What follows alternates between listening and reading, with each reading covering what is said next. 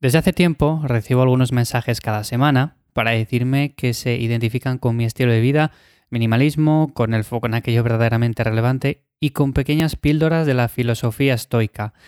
Si te soy sincero, soy consciente de la parte de minimalismo porque es algo de lo que suelo hablar también por Instagram, en los diferentes episodios que he hecho, en los diferentes podcasts en los que he hablado, bueno, pues siempre hablo un poco de mi parte minimalista con el entrenamiento, con lo que sea, da igual, incluso con la ropa. Pero cuando hace ya bastante tiempo alguien me habló de estoicismo, tuve que empezar a buscar información, ya que no soy alguien que se haya interesado por una u otra corriente filosófica. De hecho, cuando me dijeron esto, pues digo, voy a buscar de lo que se trata, porque por aquel entonces tampoco estaba muy de moda, y hoy en día es cierto que hay muchas personas hablando de estoicismo, de la filosofía estoica y de todas estas cosas.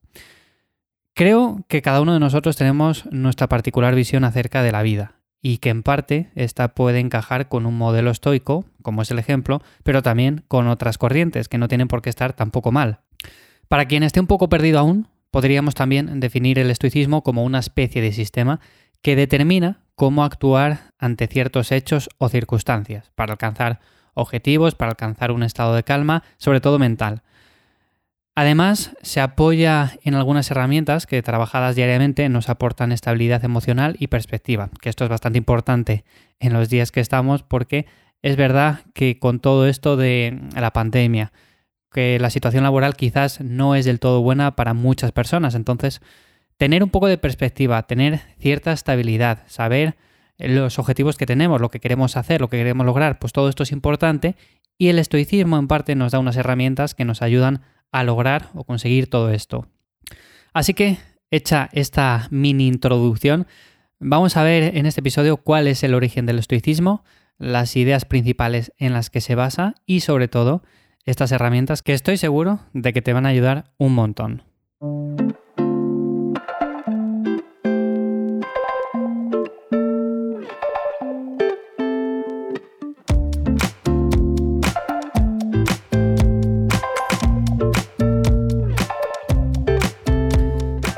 Allá por el año 300 a.C., Zenón de Citio fundó lo que se llama hoy día el estoicismo. Después de varias peripecias a bordo de su barco, ya que era un comerciante, logró llegar a Atenas, eso sí, habiendo perdido casi por completo toda su mercancía. Ya nos podemos imaginar por aquel entonces a Zenón llegando con harapos, con la poca ropa que le quedaba, habiendo perdido todo, bueno, pues quizás no era el mejor momento o el momento álgido de su vida, pero bueno, el caso es que durante años estudió con muchos maestros y se empapó de las distintas corrientes que había por aquel entonces. Lo que he comentado anteriormente, coges un poco de allí, otro poco de allá y al final creas tu propio pensamiento. O sea, yo creo que todos al final hemos hecho eso, todos copiamos, todos vemos, todos al final nos gustan ciertas cosas que vemos en otras personas y al final pues las aplicamos en nuestro día a día. Entonces, creo que al final somos una mezcla de varias cosas que hemos ido copiando de otras personas. Ahora bien, no significa que siempre tengamos que copiar y tengamos que ser una copia barata de otra persona, sino que copias un poco de allí, copias un poco de acá, haces una pequeña mezcla, le das tu toque personal y tienes lo que es pues tu modo de vida, o sea, tu filosofía, eh, la manera de actuar que tienes, etcétera. Una vez lo tienes, la idea es empezar a divulgar tu propia filosofía y Zenón lo hizo en unos lugares denominados estoa, algo así como las construcciones de mercadillo tradicional con las típicas columnas griegas que seguramente hayas visto en muchos sitios ya. De ahí surgió lo que llamamos el estoicismo, de ese lugar denominado estoa, y parte de su éxito reside en la habilidad para dar respuestas a todo tipo de problemas cotidianos como la toma de decisiones, las críticas que podemos tener, ya sean buenas o malas, los enfados, las adversidades, las tentaciones, etc. Así que creo que, sin duda alguna, el éxito puede residir en esto, porque no nos centramos en cosas que no son aplicables a nuestro día a día. Nos centramos en cosas que sí que podemos hacer para mejorar, que sí que podemos hacer para ir un paso más allá. Por ejemplo, mejorar en el trabajo, mejorar en las relaciones sociales, en la relación de pareja, con tu familia. Todo esto es muy importante y no estar pensando en problemas que quizás nosotros no podemos hacer nada para solucionarlos. A partir de aquí, hay algunos puntos que yo considero importantes y que reflejan este pensamiento. He destacado cinco porque, por supuesto, podemos decir muchos más, pero para mí estos cinco forman lo que es la base. El primero de todo sería la autorrealización. Esto viene a ser sentirse realizado, cómodo con aquello a lo que te dedicas. Si eres bombero, pues te tienes que sentir cómodo apagando ciertos fuegos y siendo una persona que no le teme en parte al riesgo, porque es un riesgo, es una profesión con riesgo. Es simplemente un ejemplo, pero dediques a lo que te dediques, tienes que tener esa parte de motivación, te tiene que gustar lo que estás haciendo cada día. Yo, por ejemplo, ahora mismo que estoy grabando este episodio, si no me gustara estar grabando podcast, no lo estaría haciendo porque estaría mal, estaría incómodo, sería un rollo estar aquí con el micrófono delante y entonces lo dejaría.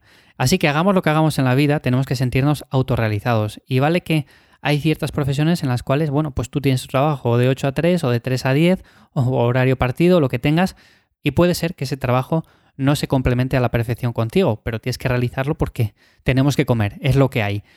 Entonces, no significa que, a ver, tengamos un trabajo que nos haga lo más felices de la Tierra. O sea, podemos tener un trabajo que sea dentro de lo que cabe aceptable, pero luego podemos tener otras actividades en el día a día que sí que complementen este trabajo y nos sintamos autorrealizados. Así que hay muchas maneras de hacerlo. Por supuesto, no siempre vamos a buscar eso de decir, no, no, es que yo quiero buscar el trabajo perfecto con el cual me sienta cómodo. Quizás si lo buscas de esa manera, pues nunca lo consigas. Hay personas que sí. En cierto modo, lo importante es no estar en un trabajo en el cual nos sentimos súper incómodos, súper frustrados y demás, pero si tenemos un trabajo en el que mínimamente estemos a gusto y luego tenemos otras actividades que realizamos con las cuales nos sentimos, como digo, realizados, pues esta parte ya la tenemos cubierta. La segunda parte sería la percepción de la realidad. Aquí hay una frase de Pícteto que creo que lo deja bastante claro y es que no son las cosas las que nos perturban, sino nuestra opinión sobre ellas. O sea, yo puedo, por ejemplo, estar viendo una cosa al lado de otra persona y esa otra persona estar pensando totalmente diferente acerca de lo que está viendo. Estamos viendo la misma cosa, estamos opinando de manera diferente, por lo tanto, nuestra percepción de la realidad es totalmente diferente. ¿Esto qué quiere decir? Que ante un mismo estímulo, ante una misma situación diaria, una persona puede reaccionar y sentirse mejor y otra persona puede reaccionar de manera totalmente diferente y sentirse muy mal. Por supuesto, esto como digo lo podemos ir trabajando poco a poco y siempre que se presenten este tipo de situaciones, lo ideal sería pensar si aquello que nos está haciendo sentir mal en ese mismo momento va a tener relevancia de aquí a siete días, siete meses, siete años, porque es una manera bastante buena de verlo. Quizás ahora mismo, en ese momento puntual, una cosa que ocurrió hace unos minutos, pues nos está haciendo sentir súper mal. Pero pensémoslo a largo plazo. ¿Dentro de siete días voy a estar pensando en esta misma cosa? ¿O pensaré que ha pasado, que no tiene ninguna importancia? ¿Y dentro de siete meses qué ocurrirá? ¿Y dentro de siete años quizás ya ni me acuerdo de ella, ¿no? Hay muchas cosas que nos preocupan en el día a día y luego si lo pensamos a largo plazo pensamos, mira que la tontería que yo estaba dándole vueltas a la cabeza en aquel entonces y ahora mismo, bueno, no tenía la menor importancia. Así que bueno, percepción de la realidad, el segundo punto que refleja este pensamiento. El tercero sería el foco o atención. Básicamente centrarse en el presente evita gran parte del sufrimiento emocional causado por recuerdos del pasado o miedos que pueden venir en el futuro. Si yo estoy pensando en el futuro continuamente, ¿qué va a ser de mí? ¿Voy a tener trabajo? ¿Voy a tener dinero? ¿Voy a tener comida para comer? ¿Para alimentar a mi familia? Todo esto me puede preocupar y puedo entrar en una espiral de continua preocupación. Lo mismo ocurriría con el pasado. Si me estoy acordando de personas que estaban aquí y que ya no están, de personas con las cuales lo pasaba bien, de momentos en los cuales era lo más feliz de la vida y ahora mismo esos momentos ya no están, pues seguramente la espiral también se cree y haga que nos salgamos de ese foco en el cual nos sentimos continuamente mal. No queremos hacer nada, no queremos hacer ejercicio físico, no queremos relacionarnos con otras personas. Pensar en el presente evita gran parte de este sufrimiento, pensar en lo que estamos haciendo ahora y por qué lo estamos haciendo, el objetivo que tenemos. Yo, por ejemplo, una cosa que sí que realizo bastante es, por ejemplo, centrarme cada día en dos o tres pequeñas tareas que quiero sacar adelante. No pensar, por ejemplo, lo que voy a sacar dentro de siete días, ni lo que saqué ayer, sino lo que quiero sacar hoy. Esto me hace básicamente estar enfocado en esas tres o cuatro cosas. Como digo, tampoco muchas más. No vamos a inflarnos ahí a querer ser personas súper productivas, pero sí intentar hacer esas dos o tres. De esta manera nos vamos a sentir mucho mejor. El cuarto punto sería centrarse en lo que depende de nosotros. Creo que esto está relacionado con los que he comentado anteriormente, pero quería destacarlo aquí, básicamente porque tenemos control sobre ciertos aspectos y decidimos, por ejemplo, lo que comemos, cuánto nos movemos, el ejercicio que hacemos, pero nunca vamos a estar completamente a salvo de posibles enfermedades, posibles accidentes o lo que tenga que ocurrir. Entonces, ¿en qué es mejor centrarse? ¿En lo que puedes hacer, en lo que puedes tener acción o en aquellas cosas que pueden ocurrir casi casi por azar? Porque, por ejemplo, tú puedes decidir si vas al gimnasio a entrenar y puedes decidir si quieres comer esto o aquello. Pero no puedes decidir si, por ejemplo, hace sol, hace frío, está lloviendo, entonces puedes mirar por la ventana y decir, vaya mierda de día, yo quería salir a correr, pero no voy a salir porque está lloviendo. Entonces te puedes frustrar y puedes centrar el foco, el punto anterior que comentábamos, puedes centrar el foco en que está lloviendo. O puedes pasar a centrar tu atención en simplemente quiero salir a correr y me da igual el tiempo que haga. O sencillamente, no voy a salir a correr, cambio de actividad y hago aquí algo dentro de casa. Un entrenamiento un poco más rápido, un poco más dinámico y ya está, lo que sea. Pero nuestras percepciones y nuestras acciones van muy de la mano de todo esto. Tener control sobre ciertas cosas que decidimos y no las que pueden pasar, aunque hagamos esas cosas sobre las que sí tenemos acción. Así que, como último punto sería disfrutar el destino. Algunos describen el estoicismo como el arte de convertir obstáculos en oportunidades y como decía Séneca, una frase que decía él era, el destino guía a quien lo acepta y arrastra a quien lo rechaza. En resumen, esto viene a decir que puedes disfrutar de las pequeñas cosas buenas de cada día, porque siempre las hay. O por otra parte, puedes lamentarte por aquellas otras que no tienes. Elegir lo uno o lo otro va a determinar lo bien o mal que te sientes contigo y con tu entorno.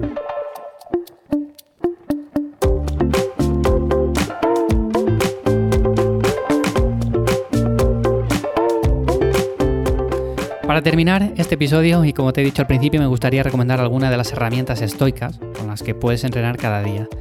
La primera de ellas es la gratitud, que básicamente se refiere al sentimiento de valoración y estima de un bien recibido, el cual se puede expresar con el deseo voluntario de correspondencia a través de palabras o a través de un gesto. Si alguien te da un regalo, si alguien, por ejemplo, eh, te hace un favor o lo que sea, tú le puedes corresponder con ciertas palabras, dándole agradecimiento o simplemente con un gesto de cariño o lo que sea. Entonces, expresar esa gratitud es importantísimo en el día a día y de hecho las personas que expresan gratitud se les devuelve con la misma moneda. Son más felices en ese ámbito. El segundo es la incomodidad. Vivimos en entornos demasiado cómodos que no favorecen el desarrollo mental o social. Entrenar de forma intensa, por ejemplo, darnos duchas de agua fría, de lo que he comentado también en otros episodios, pasar un poco de hambre con ayunos intermitentes, son algunas prácticas que podemos realizar y que tú puedes incluir casi casi cada semana. Por supuesto, no vamos a llevarlo al extremo, no hace falta hacer ayuno todos los días, no hace falta que nos duchemos con agua fría siempre, no hace falta que entrenemos de forma intensa los 7 días de la semana, pero la exposición de forma puntual a estos pequeños estresores va a hacer que sintamos cierta incomodidad que nos haga mejorar también mucho. Y por último, en el ámbito social podemos destacar el tratar de acercarse a situaciones o hechos que nos incomodan y que evitamos a toda costa. Aquí cada uno debe de reflexionar cuáles son en su caso y hacer todo lo posible para mejorarlos. Si en tu caso, por ejemplo, te cuesta acercarte a un grupo de personas que está hablando porque te sientes incómodo, bueno, pues haz el esfuerzo, seguramente la primera vez te cueste más y con el paso del tiempo vayas cogiendo soltura.